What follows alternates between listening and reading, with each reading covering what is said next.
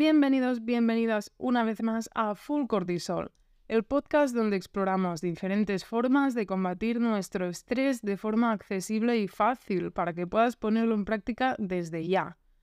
Hoy en este capítulo número 77 vamos a hablar sobre el insomnio. El insomnio y cómo nos afecta a nivel de estrés y de, felicidad, perdón.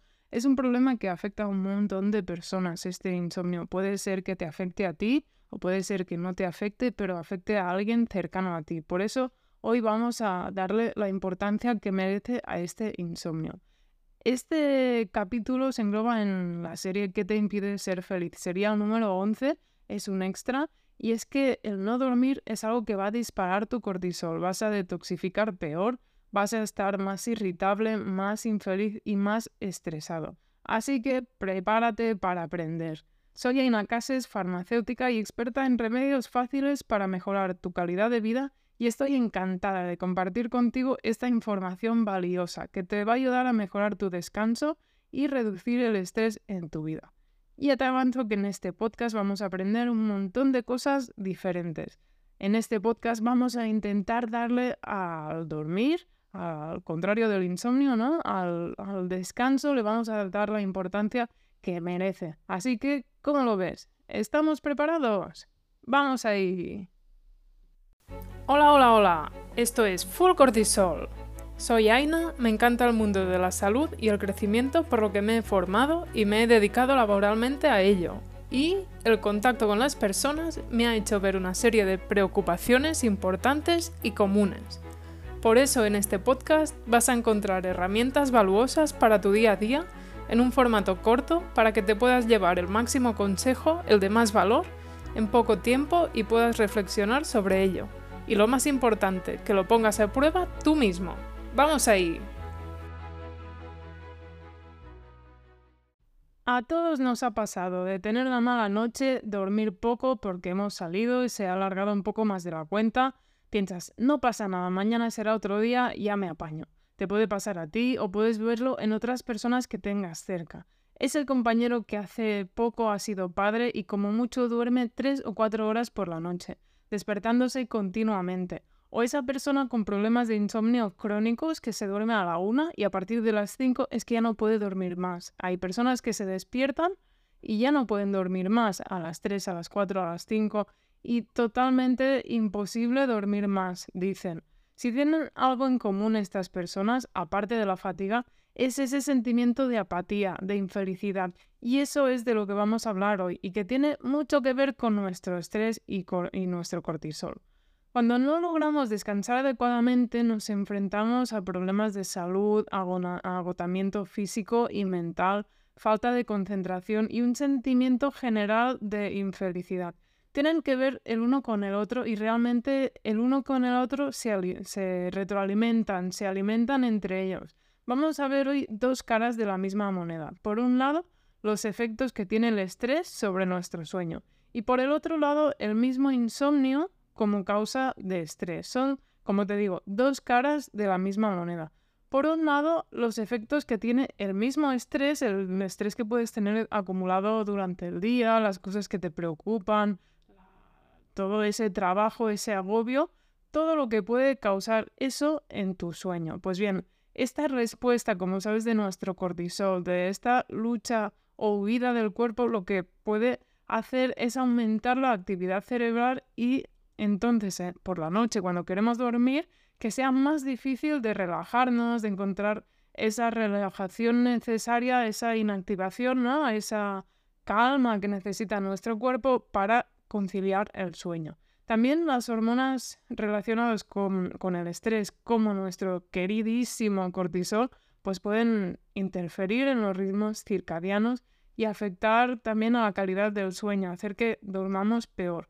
O también el mismo estrés puede hacer que tengamos esa rumiación, que tengamos pensamientos intrusivos un poco más ya relacionado con la ansiedad de la que hablamos, pero esos pensamientos intrusivos, preocupaciones, todo esto puede hacer que durmamos peor y que nos cueste más conciliar el sueño. Todo esto tendría que ver con el estrés diario que afectaría a nuestro sueño. Y después tendríamos lo otro, el mismo insomnio como causa de estrés. ¿Por qué? Porque la falta de sueño, eso mismo puede generar una irritabilidad, una dificultad para concentrarse durante el día, ah, una disminución de nuestro rendimiento a nivel mental.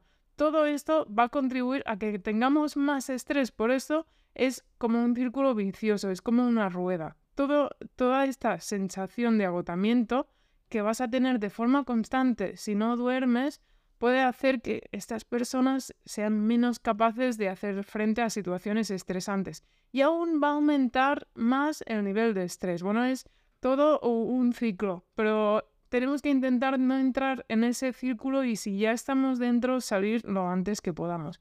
Porque te, retroalimentas y al final, ¿qué pasa? Que llega un día que no puedes más y caes rendido, muerto muerto de sueño y ya duermes todo del montón. Bueno, eso sería lo ideal, pero realmente te lo digo y por eso creo que es muy importante ese capítulo porque veo mucha gente que tiene problemas para dormir continuamente. Ya sabes que aquí en Ibiza o en sitios de costa, en sitios donde el, ritmo de vida es más alto, en ciudades, por ejemplo, en ciertos trabajos, pues hay muchas personas que tienen problemas para dormir. El mismo estrés hace que duerman peor. El estrés, el ruido, todo este cortisol, todo eso hace que vengan personas y me digan, ay no, es que no puedo dormir.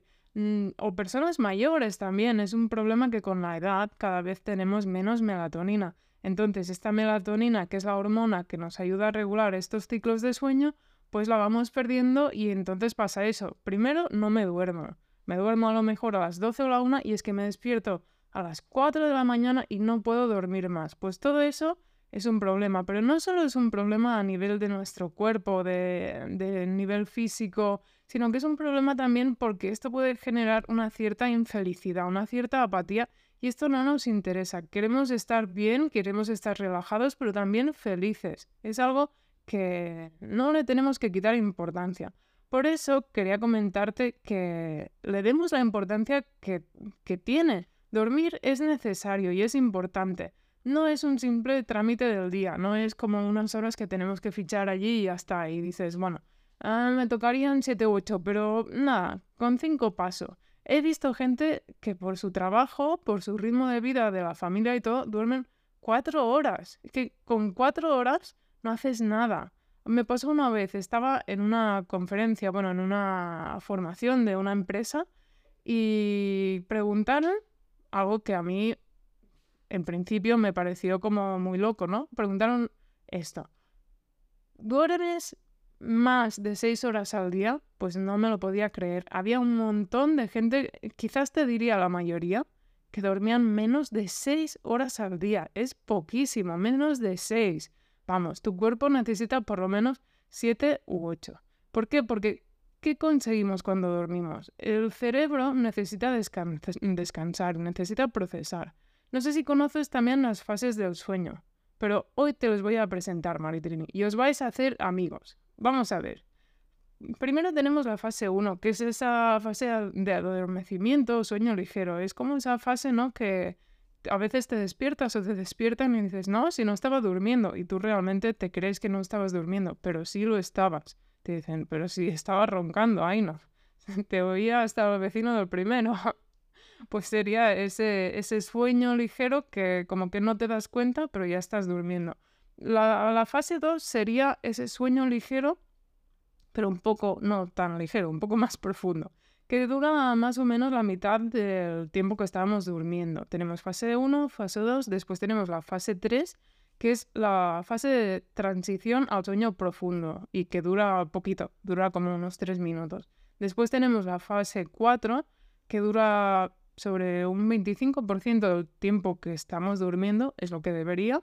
Fase 4, nada. Otra fase más, un poco de transición también. Y después tenemos la fase REM, que es la fase en que soñamos, procesamos, es la fase donde estamos más relajados, tenemos un sueño más profundo totalmente profundo. Pues estos serían las, cuatro, las cuatro fases del sueño. Tenemos, perdón, las cinco fases del sueño. Quería que lo conocieras porque si dormimos poco, no tenemos ese porcentaje que necesitamos de sueño, esa cantidad de sueño REM, esa cantidad de sueño ligero. Es necesario, es imprescindible para que tu cuerpo esté bien. Todas las fases son importantes y necesarias, pero si no dormimos lo suficiente, no vamos a llegar a todas ellas. Entonces, nuestra neurona, que ya sabes que es muy importante, nuestra neurona que hace cosas de neuronas, pues no descansa, no procesa bien lo que vamos a aprender, nuestro cerebro no va a detoxificar, ni nuestro cerebro, ni nuestro cuerpo en general. Y van a pasar mil cosas debido a no dormir. Si no dormimos bien o no dormimos las suficientes horas, no vamos a procesar la información de la misma forma. Nos vamos a agobiar más fácilmente, vamos a ser más impulsivos, vamos a estar más estresados y lo importante, vamos a ser más infelices. Y no queremos ser infelices, ¿a que no, Maritrini? ¿Te gusta este podcast? Si es así, no dudes en ayudarme y a darle a seguir en tu aplicación Así puedes estar al día de todos los nuevos capítulos y novedades. Y no olvides recomendárselo a tus personas más cercanas como amigos, familiares o compañeros. Igual como te ha gustado a ti, les puede ser útil a ellos para incorporar cambios beneficiosos en su vida. Gracias por ayudarme.